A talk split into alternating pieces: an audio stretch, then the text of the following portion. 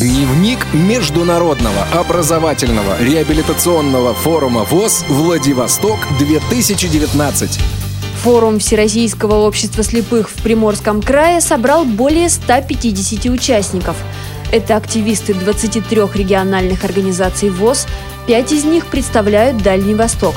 Это Амурская и Сахалинская области, Приморский и Хабаровский края – Якутия. Значит, Владимир получит китайскую пословицу, которую с помощью азбуки Морзе передаст по цепочке до конца. На двухдневном квесте участникам предстоит выполнить разные задания, пройти испытания на 12 площадках, проявить интеллектуальные и физические способности, станцевать, исполнить театральные роли, сообщила начальник организационно-методического отдела КСРК ВОЗ Людмила Смирнова.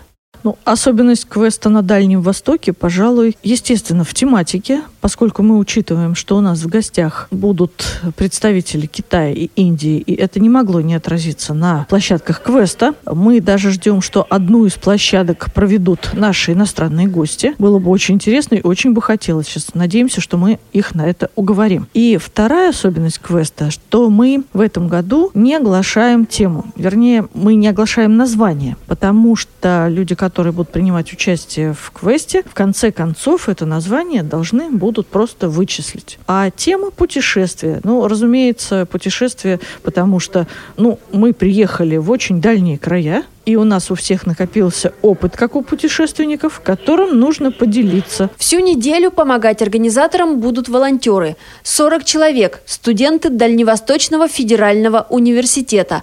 Дмитрий Махахей – студент второго курса. Опыт работы с людьми, у которых есть нарушение зрения, он получил в своей семье. Центр подготовки волонтеров ДУФУ чаще всего берет мероприятия именно событийные. Есть ли у вас опыт общения с людьми, у которых плохое зрение? Да, да, у меня в семье есть человек, у которого плохое зрение, это моя мама. И вот с девятого класса у нее пропало зрение, и поэтому у меня есть опыт общения с такими людьми. Координатор Центра подготовки волонтеров Нелли Ткаченко на третьем курсе и уже много раз была добровольцем на форумах разных уровней. Я могу сказать, что сложности будут для нашего центра, для наших ребят, потому что мы не сталкивались с таким. Из таких самых значимых в позапрошлом прошлом году наш университет принимал Дельфийские игры. Это соревнования между различными областями искусства, спорта, театрального искусства, ну, то есть различных областей культуры, которые проводятся каждый год по всей России. И наш город Владивосток принимал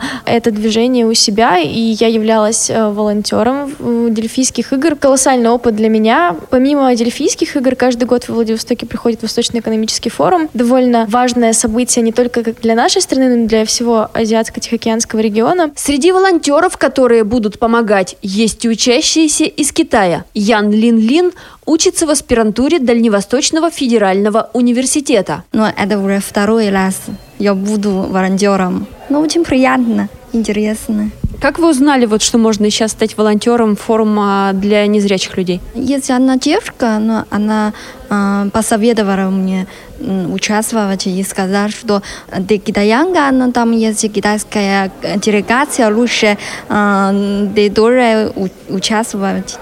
Поэтому я здесь. Остров Русский уже привык к масштабным мероприятиям разных уровней. В начале сентября здесь прошел пятый по счету Восточный экономический форум с участием президента России Владимира Путина и глав других стран – Теперь здесь проходит Международный образовательный реабилитационный форум людей с инвалидностью по зрению «Владивосток-2019».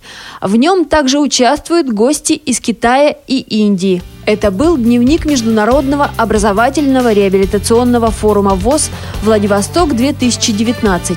Анастасия Худякова, Остров Русский, Приморский край. Звукорежиссер Дарья Ефремова. До новых встреч в эфире Радио ВОЗ.